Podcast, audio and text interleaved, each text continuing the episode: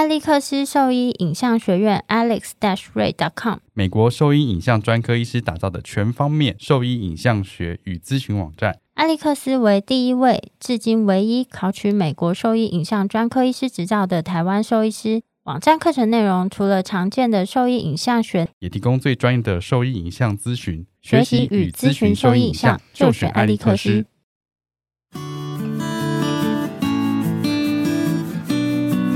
现在收听的是 Wonder Vet Talk 超级好兽医的闲聊时间，我是兽医师林哲宇 Steven。我是兽医师肖慧珍，在这边我们会用轻松谈论的方式，带给大家一些简单而正确的小动物相关资讯，也会和大家分享一下兽医师日常发生的有趣事情。那今天就是我先分享一下，我我最近就是跟我跟我小孩一起看了那个《美女与野兽》。啊，是那个新的电影版吗？没有啊，那是人的，所以他是看看那个动画啦，卡通版，卡通旧的那个，跟我们小时候看那个是是一样的，就是同一个版本。哦，然后我就最喜欢那个贝尔的那个黄色礼服，好可爱。你看，就是小孩在看这些的时候，大概只有看画面跟音乐而已，他其实不太在乎他整个剧情的走向。反正最后，你哥想分享什么？我我只是想说，贝尔是个 bitch。为何？为何？我觉得他超超夸张的，因为你知道吗？他就是自命不凡。我就觉得说，他就是在那个小，他虽然在小村庄里面，可他就自命不凡的感觉。有吗？你看那个，不觉得他是这样。Gaston 就是加加斯顿，就是追求他那个。因为我看了，我有看了艾玛华森演那个版本，我觉得他的眼神超不屑的。不屑 Gaston 吗？对，而且那时候他没有做出 Gaston 这边有点自恋啊，但是他的眼神就超不屑的。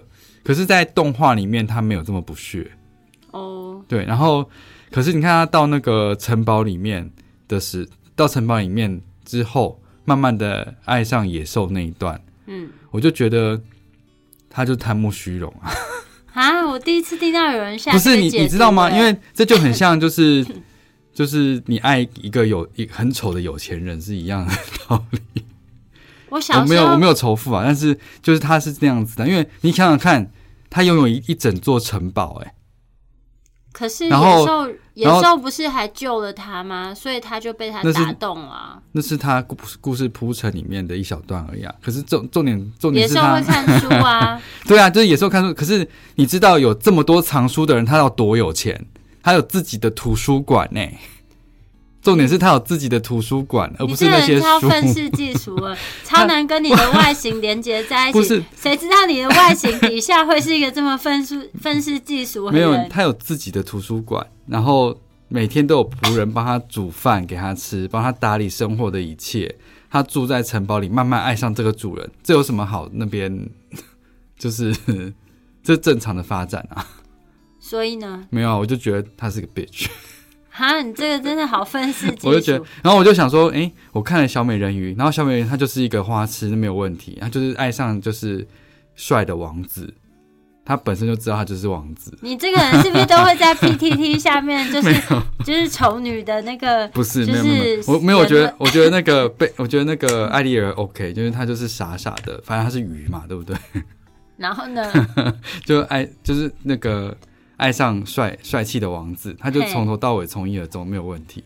可是贝尔他不是，他是用童话包装他这个就是呃贪慕虚荣的个性。你真的好 好糟糕啊！这什么丑女人言论，我简直不敢相信你会跟我分享这个。没有，我只是觉得这个卡通这样子走向是不行的。然后我又看了那个，没有，他有一个帽 T 熊啊，就是每个小孩每个小孩都要有一个帽 T 熊。那帽 T 熊就里面会有很多。这什么卡通？不是啊，猫踢熊是一个玩具。然后猫踢熊是一个玩具，对，是一个玩具。你问每个妈妈、每个爸爸都会知道，叫猫踢熊，叫猫踢熊，因为他穿着帽踢，然后他就是会一直讲故事。它就是一个播放器啦，然后里面有很多音乐，然后有有故事在里面。哎，他眼睛会眨吗？不会，他就是我。我小时候有一只不可能熊，那是新的哦，是哦，对。可是我小时候有一只熊，它眼睛会眨，然后它它会就是听起来很可怕。不是不是，它那个故事就是很高潮迭起，讲到一些很精彩部分，眼睛就会在咔咔这样眨，然后过来说 乖乖睡觉，叫你好好睡觉这样子吗？这样很恐怖啊！没有，那只熊很棒哎，我还留着。帽 T 熊吗？不是，它不是叫帽 T 熊，它是白色的吗？不是，它不是白色，它是一只熊的颜色。下次你拿现场我看看。好，我下次带来。我要讲的是那个猫 T 熊，它就会讲故事嘛。那我问你，你圣诞节的时候会假装圣诞老人送你小孩礼物吗？绝对不会。我没有做这件事情。我就知道你这是戳破小孩幻想的一个。别人给他跟别人给他的礼物，我还会先把它收起来，看他乖不乖再还他。好严厉的父亲哦，没有啦。然后当你的小孩好可怜。但是我觉得有很多故事都是很可怕的，像糖果屋，你记得他的故事吗？我觉得糖果屋超可怕的啊。那你觉得是哪哪个部分是可怕的？我觉得他到那个糖果屋里面，然后他就说要把它煮来吃掉。所以你觉得巫婆巫婆把它煮来吃掉这件事情是很可怕的？可怕啊！我觉得很可怕的是这两个小孩？然后跟那个废物爸爸，你知道它里面的故事是这样说的：他说，呃，原那个那个爸爸因为娶了后妈，后妈不喜欢那两个小孩，所以那爸爸就是 带着两个小孩到森林里面去把他们两个丢掉。哎，我不知道前面那段呢，我听的没有。这是第，这是前面那一段。啊，我听的没有前面这段。第一次因为小孩察觉好像不太对，所以他就带了面包去。所以他就是 爸爸把他们丢掉之后，他们沿沿路都有面包屑，哎，面包屑嘛，也跟着面包屑，然后就跟着面包屑回来了。然后后妈就很生气，然后第二次就是再把他们带远一点，然后没有给他们面包，然后就 就把他们丢掉。哎，我听到的。这里面这一段，对啊，这里面爸爸是很废物，爸爸好过分，对啊，超超烂，爸爸，对啊，超烂的一个人，恶意遗弃嘛，对不对？然后两个小孩因为肚子饿，所以在在那个森林里面找东西吃，然后发现了就是糖果屋，糖果屋，然后但是他们没有问过别人，不知道这是有没有人的，就吃了，没办法，因为他们饿嘛，嗯，然后巫婆巫婆那个女巫回来看到自己的屋子被吃了，当然很生气啊，如果是你，气不急？你你干嘛？你干嘛？人肉肉已把你想要吃的盐酥鸡吃掉，你会不会生气？我觉得只是默默让他吃你会你就会揍他。我不会揍他。你看一个兽医师打狗，哪有？我不会揍他。没有，你看这女巫生气是不是有道理的？因为她的东西没有经过，没有没有经过她的同意就被人家吃掉了，是不是很合理？所以，我因为里面的那个女巫的声音是还好，她就说。因为你们吃了我的房子，所以我要吃掉你们其中一个才公平。我说，哎，很公平啊！而且他在讲这件事情的时候，就是 没有很邪恶的感觉，就是这样。可是不一样，没有啊！你你那个，你有看过那个那个星星爵，就是那个叫星际义工队吗？有。里面的勇度，他其实是非常好，哎，非常非常好的一个人啊。对啊。可是他他把星爵养大嘛。对，然后，但是他他常常下心决说他把它煮来吃啊。对，他只是刀子嘴，刀子嘴豆腐心啊。嗯，那你怎么知道巫婆不是这样子呢？他只想教训小孩子，不能不能乱动别人的东西而已。哦。所以你是你是用刚这番言论跟你的小孩解释糖果屋的对啊，你你不因为你你你不能，而且我还没讲完，就是他就是这样讲嘛，所以他就把一个先关起来，然后一个去帮他把他打扫家里，哎，很合理啊，因为你吃人家东西，你就是你你你要回报人家，你就是帮忙把都把那个环境整理干净嘛。当然里面不是这样讲，他是说他把爸哥哥养胖一点，然后女女女生就当女当那个女仆，女仆，然后去去打扫环境，然后煮那个煮那个热水，要要吃哥哥嘛。对。然后那个那个因因为因为那个哥哥一直养不胖，就是他假装假装养不胖，就他可能就是给他，因为女女巫女巫的眼睛不好，所以他们在欺负一个瞎眼的老人呢。就是女巫眼睛不好。哎，我好想 你下次带你儿子或女儿来，我好想看你分析给他们听。的时候他们给你什么 feedback？瞎眼的。那那你儿子女儿跟你讲什么？没有啊，他们小孩子哪有什么反应？然后他就是 他就是最后他呢，他说那我要吃妹妹，就是因为那个哥哥养不胖，他要吃妹妹。然后妹妹就煮了一锅热水，他说呃，可是他说我不我不知道怎么怎怎么怎么，我忘记他是说什么，我不知道怎么。怎么开炉火、炉火之类的，然后他就以前不是烧柴吗？反正他他其实已经煮好了啦。我忘记他是说他不够高是没有办法做什么事情，然后就是骗女巫去看，然后他就把他们推进去，他就把那个他就把那个瞎眼的老奶奶推到那个那个热水里面烫死，盖起来，然后其实也好可怕。然后两个人，然后把哥哥救出来嘛，那就然后就把里面剩下的财宝，就是里面的金钱搜刮之后逃逃走，然后回去跟爸爸过着幸福快乐的日子。End the end。然后我想说，这什么鬼故事啊？就是等于是强盗取财，然后回去给回去给废物爸爸，他们凭什么过幸福快乐的日子？我觉得最就是最无辜的是那女巫啊！你看她辛辛苦苦做了一个糖果屋，然后辛苦了一辈子就是这样死亡的。我觉得以后是很可怕？以后我看到这个故事，我没有办法再用正常的眼光看。那你不觉得我分析的很有道理吗？我觉得你讲的不无道理，没错。对啊，他只是刀子嘴豆腐豆腐心，他想要教育这小孩不能这样做，他反而是里面最正派的一个人呢。里面什么废物爸爸跟乐色继乐色继母？我的天哪！我以后没有办法好好的看这个故事了。但我觉得我心理压力好大。我觉得以后我看这个故事。我可是我印象中好像没有那个丢小孩这一段呢。没有，你要你要有原因啊，不然为什么他们要把它丢掉？而且两次哎，我我记得我以前听的就有这样子两两次啊。我记得是他们去那个森林里面探险而已。可是你看以前的那个，像我们以前的那个老师也不会这样去讲这个故事啊。那我想听看你对长发公主的解读。长发公主怎么样？的解读？我有点忘记她的故事哎。我也我可能要重看。对啊，我想听啊！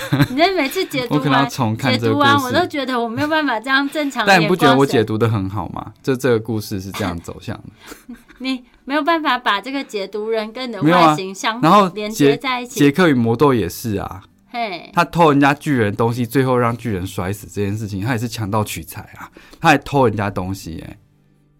你看这些人。你有把你心中的这些想法跟你的小孩们分享吗？我其实是跟我老婆讲，她觉得我有病。你没有跟你的小孩讲，你只是在旁边陪他们听不懂啦，他们听不懂我在讲这些啊。我就说那女巫好可怜，你看她爸爸好坏，这样子。这样总可能听得懂。我觉得一定觉得一头雾水，因为他不会觉得阿里巴巴与四十大盗。阿拉丁嘛，我觉得阿拉丁很正常啊。阿阿里巴巴与四十大盗不是阿拉丁啦。阿里巴巴与四十大盗。芝麻开门，这我有点忘记了。我有点忘记，我但我以前看过齐秦演的《阿里巴巴与四十大盗》，怎么样？就是很，我觉得很有趣啊。我觉得你跟我分析这个故事之后，我以后没办法教育我孩子。没有，你要跟他讲正确的事情。我觉得好可怕。你要教他思考。对，那我分享完了。我 分享了几个童话故事。你每每周都要分享你的童话故事？没有，因为他在他在放，我会听啊。可我听的时候，我就觉得哎呦，好可怕！怎么会讲这种故事？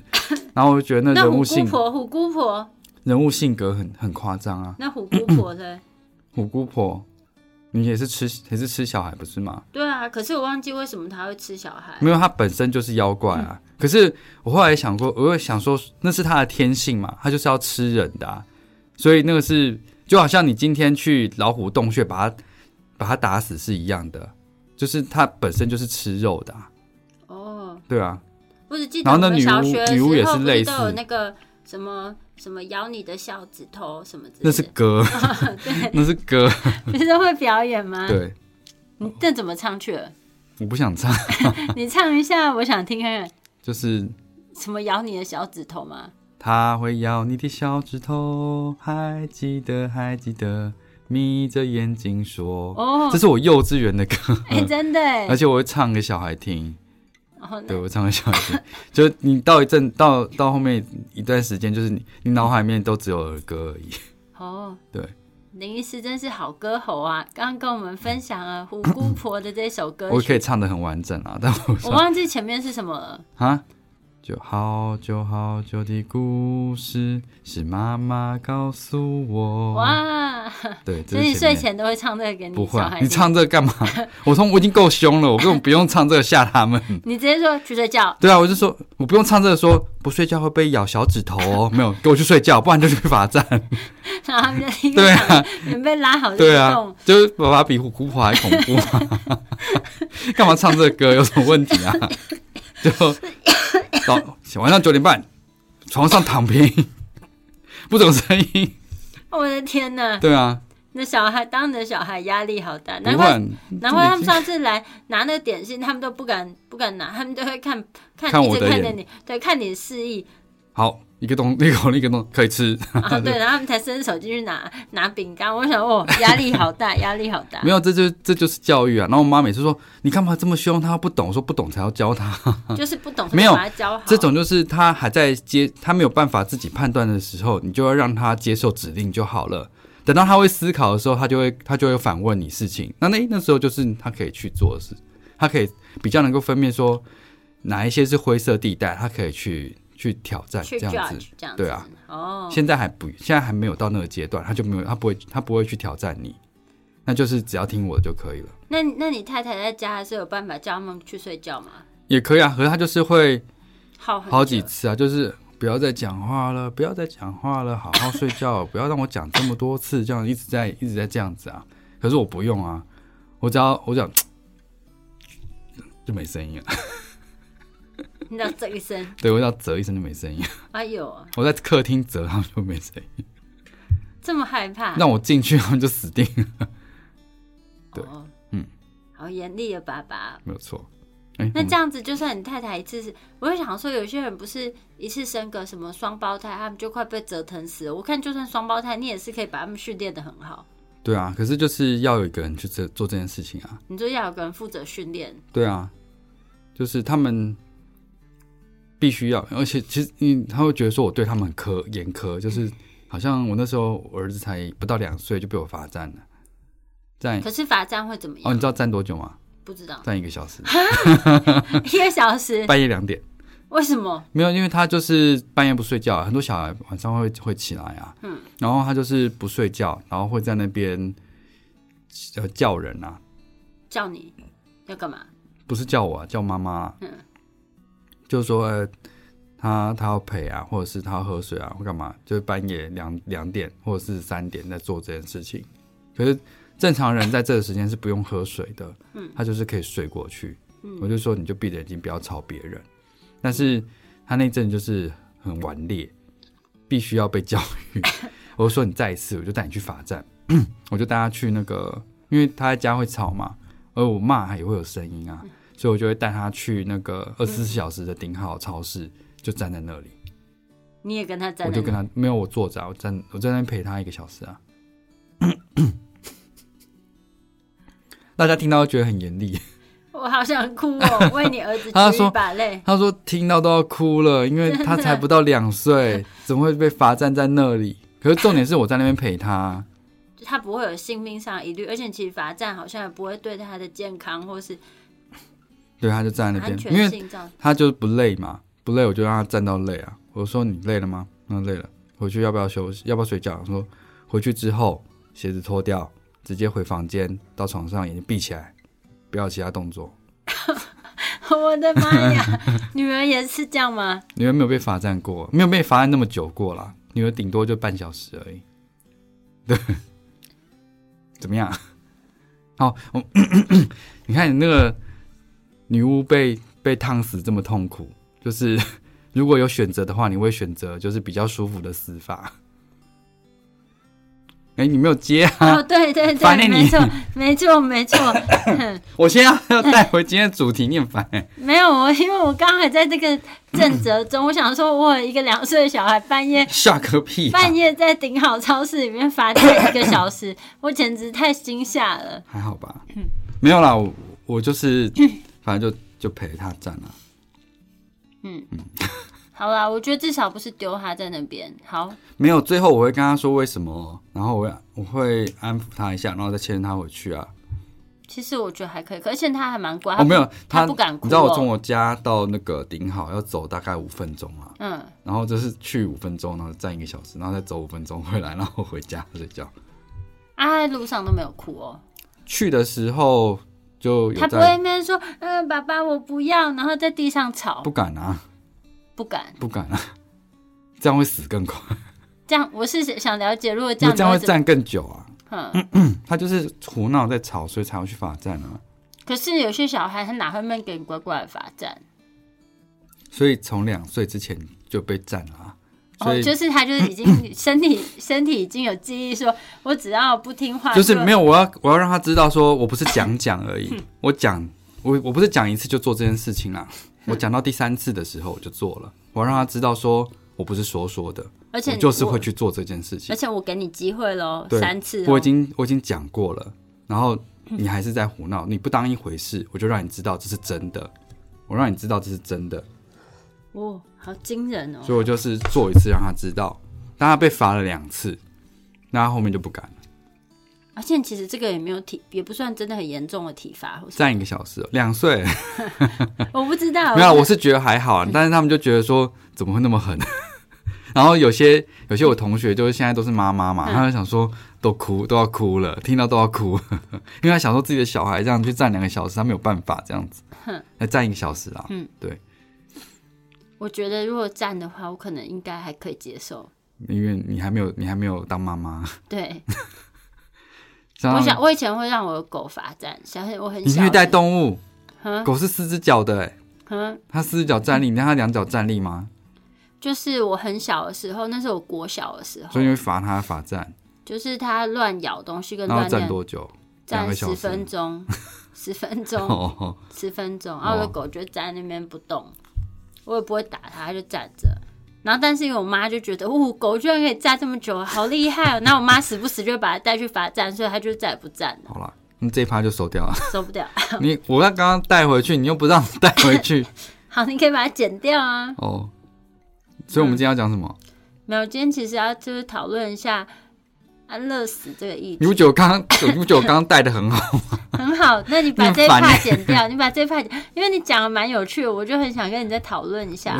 我刚刚我觉得带的很好，我都想好说我等下怎么带过去，然后你居然又给我跳回去。那你把它剪掉，我就跟你说你可以剪，不要剪，就这样子。好，那其实我们今天讲一下安乐死的议题，所以说这是大概我相信应该是每个医生在职业生涯一定会遇到的。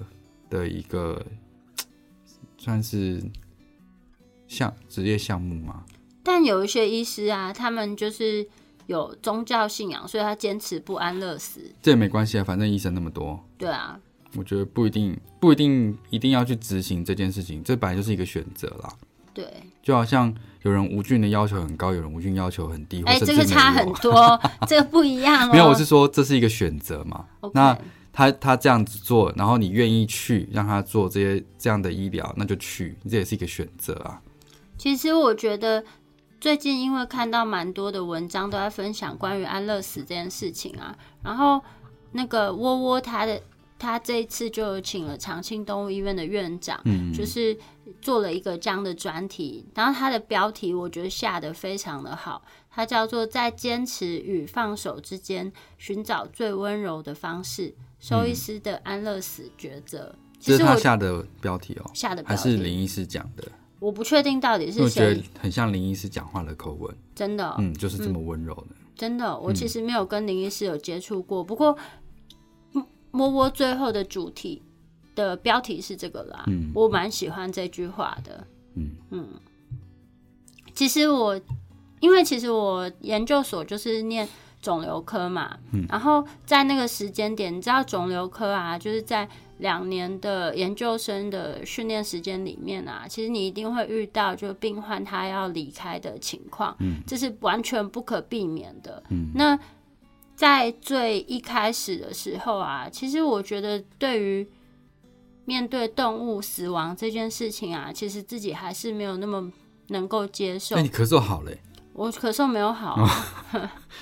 你刚刚到现在都没有咳嗽啊？那你不要提醒我，我这是会被一个这是可以控制的，是不是？不可以，但是就是它就一阵一阵。我现在渐渐有比较进步。然后我的，我想想，我人生中第一只动物啊，它死掉是因为就是我去上学的时候，然后它好像就被家里人带出去，然后被被撞死。嗯，然后没有用牵绳，没有用牵绳。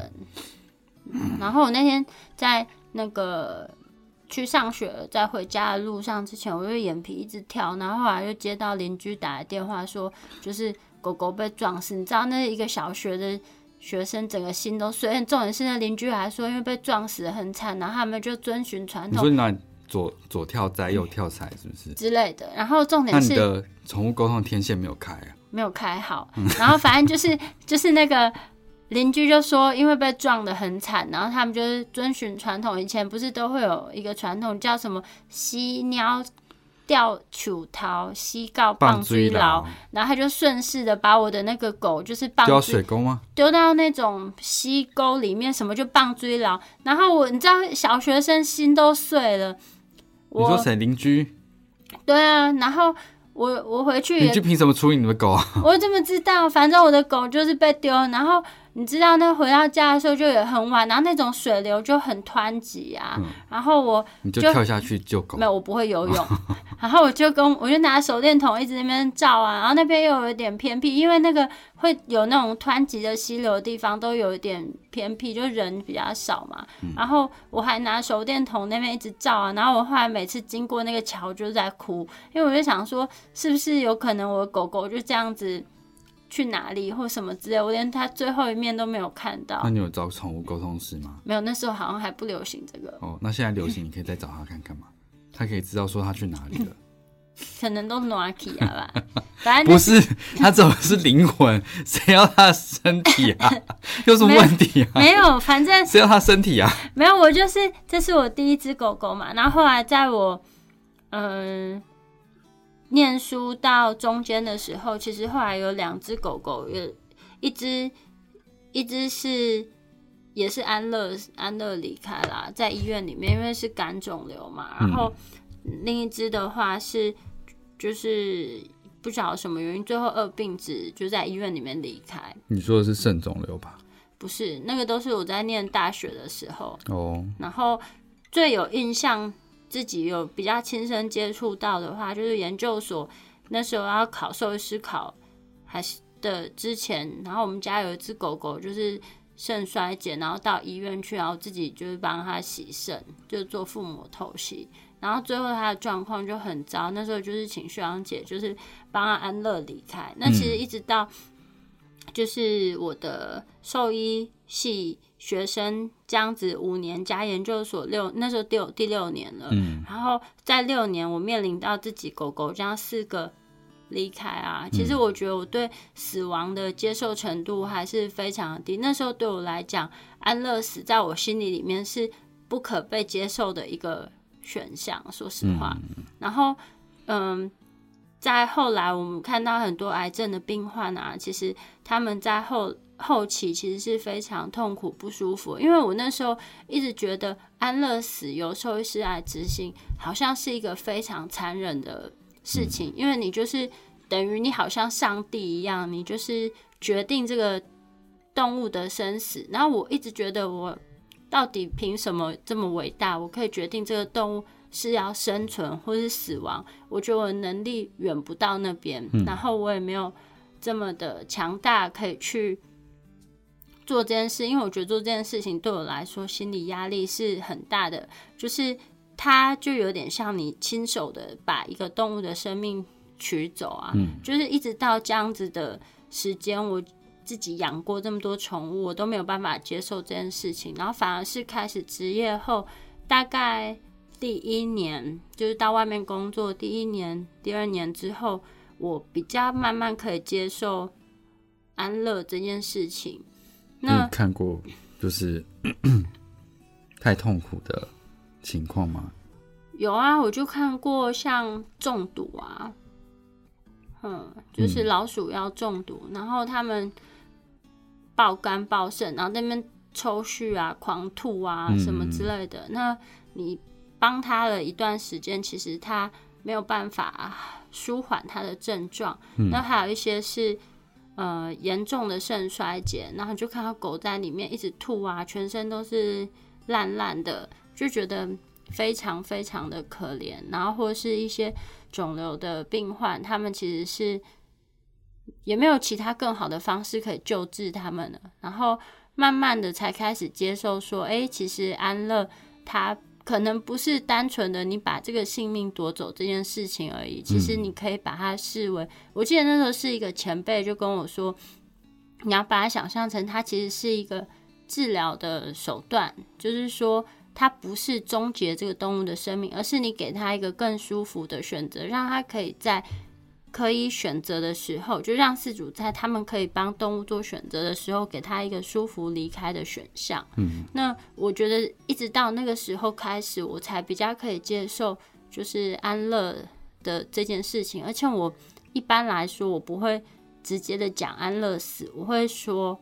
就是用药物的方式让他比较舒服的离开。嗯，哼，就不是你夺走他的生命，你要把它想象成一个治疗的事情。所以，在我跟事主沟通的时候，我现在会比较用这样的方式去跟他们说明，因为我觉得在中国人啊，传统也不是中国人，就是华人传统的观念里面啊，死亡其实是一个蛮禁忌的话题啊。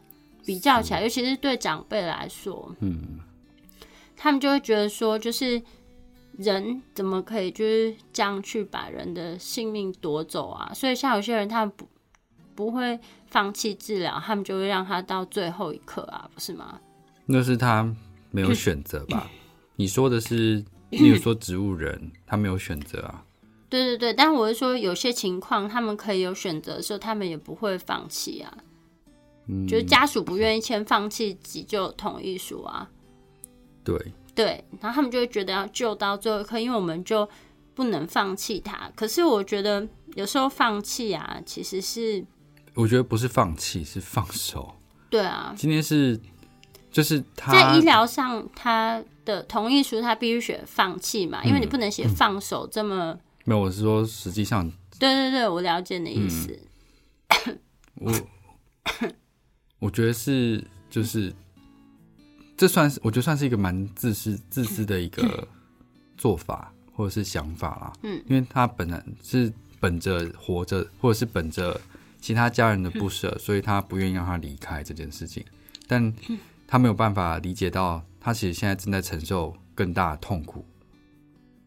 就是例如说那个癫痫这件事情，嗯，我我家那像我阿姨的狗啊，第一之前那一只博美也是。最后是癫痫，就是停不下来啊。嗯，但是也是没有办法好好吃东西，然后就是一直一直这样抽。元仔哦，不是不是那个啦，就是另外一只哦。对，那也是这样子。那所以你给他让他离开的话，反正他他这种状况下其实就是已经很不舒服，而且没有办法好好生活了。嗯，那你为什么要让他就是这样消瘦，或者是抽到抽到休克死亡就离开？为什么不让他就舒服的走，这样安详的走？我觉得这是懂得放手的的人会做的事情，而不是一直拖着他，因为好像他还在这里这样子。对，干嘛？哦，你又开始咳嗽了，又开始咳嗽。对啊，所以我就我觉得要做这个决定，对于。主人或者是家属来说，它是一个非常困难的抉择。那要做出这个建议，其实也是要非常大的，我觉得算决心跟勇气，才有办法做这个这个这个建议啦。哦，对啊，因为我像我们都是站在医疗的角度，所以我会用用我的方式去评估这个动物到底是不是在受苦，或者是有没有办法维持它的生活品质，去确定说。是不是继续这个医疗？嗯，对他来说是不是有意义的？嗯，或者说是不是人道的这件事情？因为如果他现在正正在承受非常大的痛苦，你一直拖着他，然后一直放个放个食道胃管，一直灌他吃食物，这样子。哎，我觉得食道胃管这件事情不是我意思说他现在很痛，非常痛，然后他已经不想吃了，但是你就是用这种方式去维持他的营养跟生命，让他持续承受这个痛苦。这样子其实非常，这样子其实是一个一个折磨哎，我觉得。可是我觉得不一定吧，因为食道胃管这件事情啊，像很多呃严重口炎的猫或慢性肾猫，它们是没有办法正常进食的，那它摄取量是不足的，它们也是放食道胃管去维持它生活的所需的营养。没有，我是说那是必须的一个医疗手段。我说我现在讲的事情是。这个狗狗自己已经不愿意吃，然后它现在就是很痛不舒服了。可是口炎的，它有时候也是不愿意吃啊。我我讲的不是我讲不是局部，我讲是系统性的疾病。我知道，只是我觉得这样有怕会有些人会误会，因为很多人都觉得说 放食道胃管是很残忍的，然后就是在他身上挖一个洞啊，他连自己的进食的欲望都没有了，你还硬放一个食道胃管在身上？可是我觉得这个东西不是那么单一的考量，并不是说放食道胃管就是一件不好的事情。那像很多癌症的病患啊，他们也都是放食道胃管啊。嗯嗯，但我想你讲的应该是更糟糕的情况。我讲的是很糟糕的情况。对，但是因为这个东西就是一般人其实很难去判断，然后他们只只能联想到的是，就是我要放食道胃管，就比如说像口腔癌的啊，嗯，他们。其实是有存活求生意志，但是因为口腔癌关系，他疼痛，他不想吃。那在这种情况下，你会建议他放食道胃管，还是不会不会呢？嗯，就是一定，我是我会建议他放食道胃管去维持他的生活。嗯，但有些人就会觉得说，哈，他都已经口腔癌了，我希望他就这样子。要看愈后啊，就是他今天如果是可控制的话。很多都是没有办法控制的啊，因为他们就会觉得说，就是他不想放这，因为他觉得放这东西是更糟糕的。然后我就跟他们说，可是他这个说实话，他不会马上就死掉。然后你今天不放这食道胃管，他今天死亡的途径是因为没有办法张口进食而活活饿死。嗯，我觉得这两件事情啊，是可很多人没有办法，因为你是医生嘛，所以你可以。懂得这个区别性，然后，但是我觉得事主有时候他们就是联想的连接跟我们想的连接是完全不一样的。因为我听到超多人他们是很不愿意放食道胃管的。嗯，我我可能比较少接触到这样子的 case。哼，对啊，对啊，我我是很常遇到他们讲，因为口腔癌很多，他们就是有些都不愿意放食道胃管。嗯然后我的话，我自己是在职业生涯的时间，我好像没有经过像你这样这么挣扎啦。什么挣扎？就是执行这件事情。真的，你一直以来都很坦然吗？对啊，因为你相信自己做的事情是有帮助跟对的，有什么好在那边就是挣扎什么？因为我只是觉得自己没有，就像我觉得我没有。我就是一个一般人，我的能力不应该是可以去决定。就我觉得安乐这件事情啊是非常神圣的，那我需要考量的点很多。然后我当时觉得我的能力还不足以评估吗？下到这么重大的决定，就是这承担的压力跟心理的责任是很大的。我那时候的想法，因为其实你知道，在乡下地区啊，就有些他们甚至只是骨折啊，嗯，或是像手被那个捕兽夹夹到，然后很多事主他就是也不是很多，就有一些事主他就会说，我不要医这个狗了，我要安乐死，然后兽医师就帮他们执行安乐死。可是我觉得这是一个，这是一个医疗选择。像美国，他们不是医疗的费用太高，其实执行安乐死的比例其实是很高的。因为你如果没有办法维持这只动物的生活品质的话，你让它这样子也是不人道的。对啊，但我觉得，因为你没有办法支付它这样子的医疗费用，然后没有办法给它后续的生活照顾的话，那你让它这样子活着的意义在哪里？嗯，我我觉得三只脚可以活着，没有，这当然是其中之一啊。就但是你就是要经过说，哎，他这样还是可以有好的生活品质，所以你即使是做这个手术截肢，或者是把他把伤口照顾好就好，你不用做什么其他的手术了，这样子是一个选择。可如果他连这个医疗费用都没有办法支付的话，或者他不愿意支付的话，那你可以让他去寻求比较便宜的医疗看看，就这不是这是一定一个选择啊。对啊，但我你可以拒绝执行啊。对对，但是它是一个选择啊。的确是啊，但是因为我觉得，我我不知道，我就觉得要要把一个动物的性命取走，它就不应该是一个很敷衍随便的决定。甚至有一些事主他是想要弃养他的狗，没有那种，他就说：“哎，我不想养它，那你可以帮我安乐死它吗？”可是这不这不算是，就这不是。他说：“我觉得他现在很老了，他以后生病。”我现在要搬家，我现在就是就是我想要每次讲到这种，就会想说，我们心里想说，希望你以后 不要遇到。这种我超常超常遇到啦，我就想哦，我遇到一个最夸张的是，他不想养那狗，他带来兽医院，他叫我把他的晶片挖掉，我就真真的超想骂他三字经的。那你为什么没有骂出来，然后把他轰出去？我是请他离开，我说我们拒绝执行这样的事情，而且这样是违法的。在什么时候？在我以前工作的地方。哦，我我我我我遇过比较，就是。我觉得就是那种人，就是让人家觉得恶心啊。就是他，他就是进来的时候啊，都会说他多爱这只狗啊。嗯。然后那个主人原则上是，原则上就是在旁边而已。然后那个狗狗是那个佣人，就是菲佣在照顾这样子。然后呢？然后就带来说，哦，这我们家这狗每天都吃很好啊，什么用的东西，还有还有穿衣服这样子。嗯。就是讲这些一点意义都没有的话，就说我们对它很好，然后。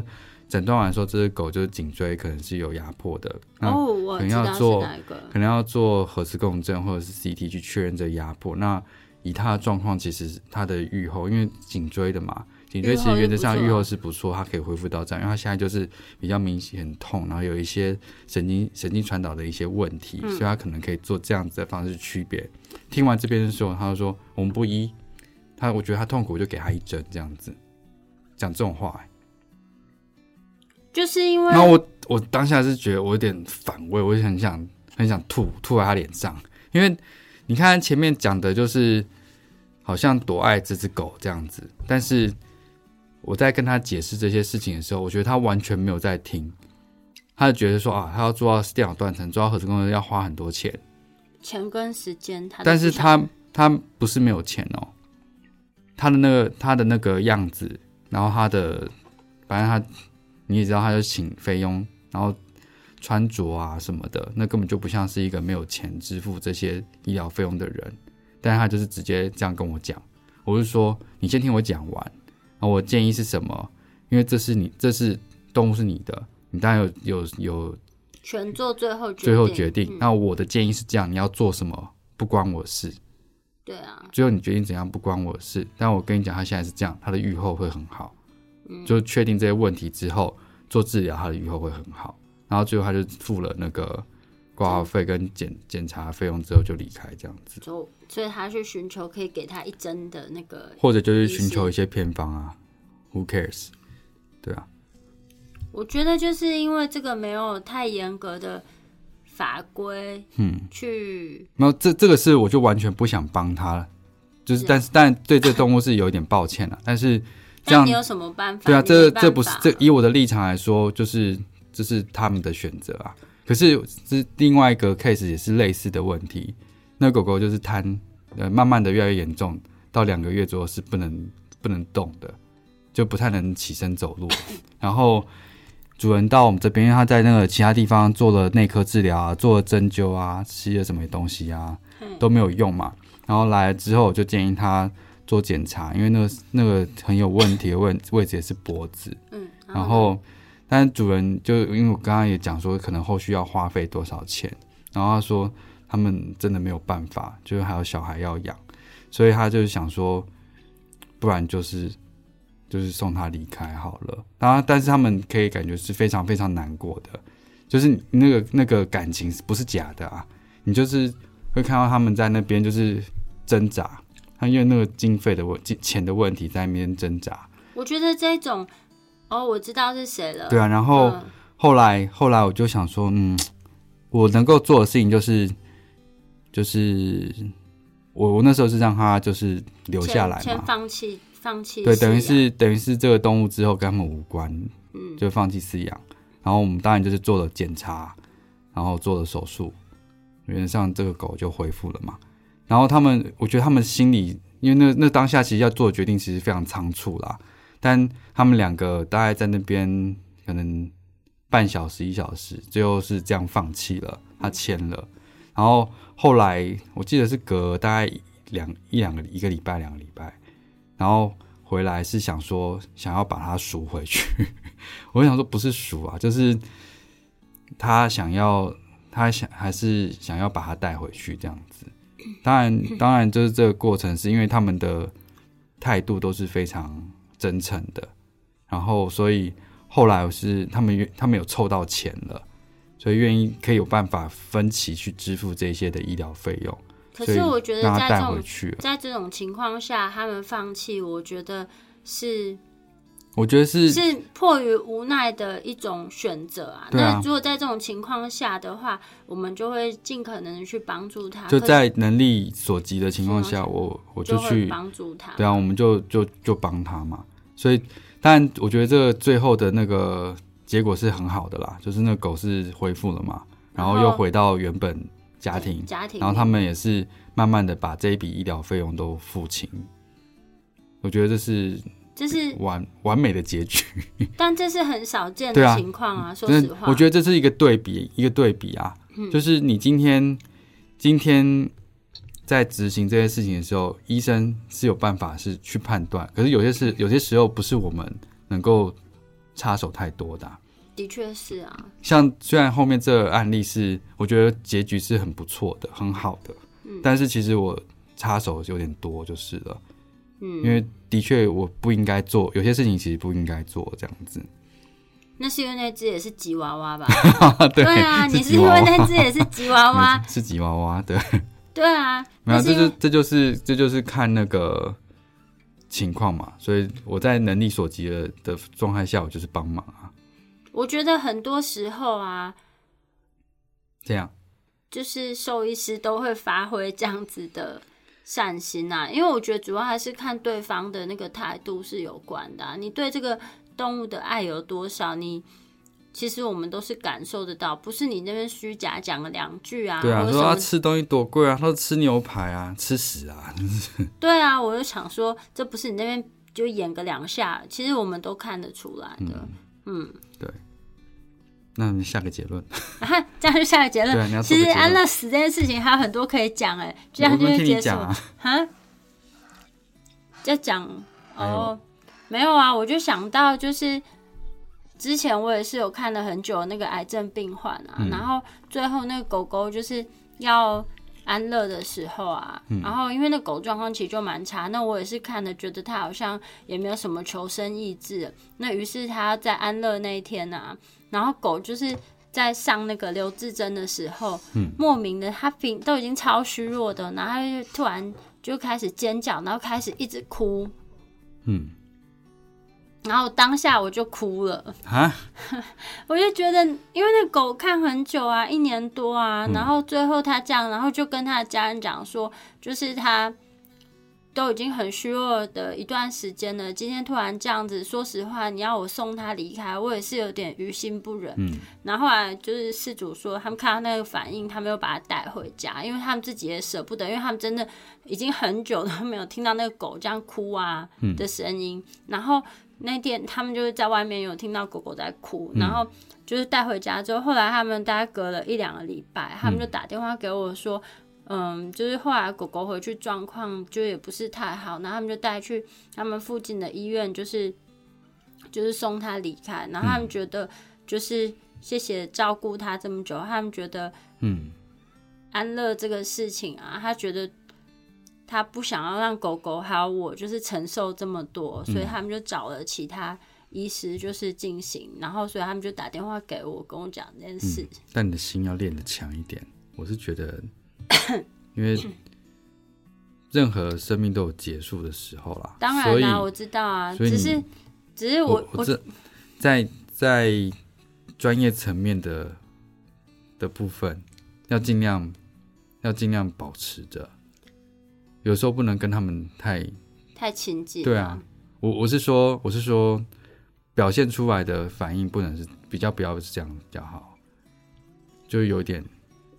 这是很少的情况，因为这也算是，这是这是那个学姐介绍的学姐的亲戚啦，所以她算是有一点认识的关系，不是一般不熟悉的事主，所以她是有一点认识的人，所以就现在是情绪比较多。我现在是有可能我会难过，但是大致上来说都是因为我大概还是会去稍微安抚他们，这是一定的啊。可是我觉得在职业过程中，一定有一些你的。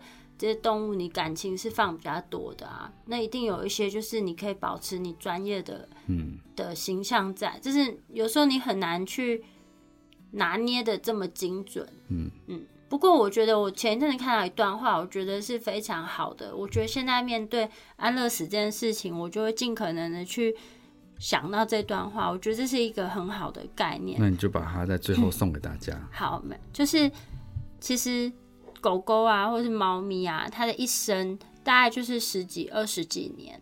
那今天呢，就是你能够有，就是有这个算是幸运，可以跟这个狗狗或是猫咪相处一辈子，从它小时候照顾它到老死啊，其实是一个非常幸运的事情。因为你看哦，在你最健康的时候，你可以把。你最喜欢的这个毛小孩，就是从生到死，你都能够好好的陪他，然后直到他走完最后一里路。我觉得这是一个很棒的事情。这句话怎么那么长？没有，就是一个概念嘛，不是一句话。我想说这句话也太长了。它其实它是原文是一段是英文啦，很短，然后翻成中文就我就把它加了一些赘字，可以吗？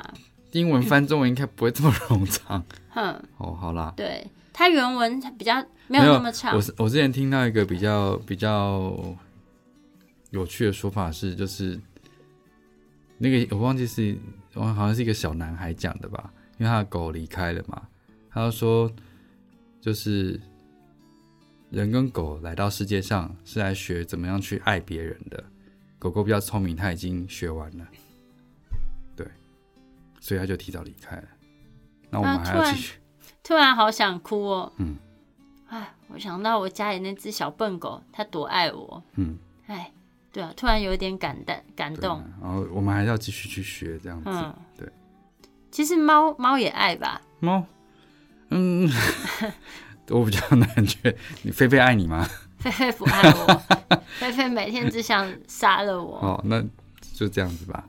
好啊。嗯。那。就是今天大家就是分享一下我们对安乐死这件事情的看法。嗯，那如果说对我们分享的内容有兴趣，或者有什么想要跟我们分享或讨论的呢，都可以上我们的网站，我们的网址是 triple w 找 wondervet com 点 t w，或是 Google Google 搜寻。已经两次没有讲完。Google 搜寻 wondervet 超级好兽医。或是 FB 搜寻 Wonder Vet 超级好兽医都可以找到我们哦。那一定要记得到 App 那个 Apple Podcast 或是 Spotify 上面订阅收听我们的节目 Wonder Vet Talk 超级好兽医的闲聊时间。我们今天的节目就到这边了，好，拜拜，拜拜。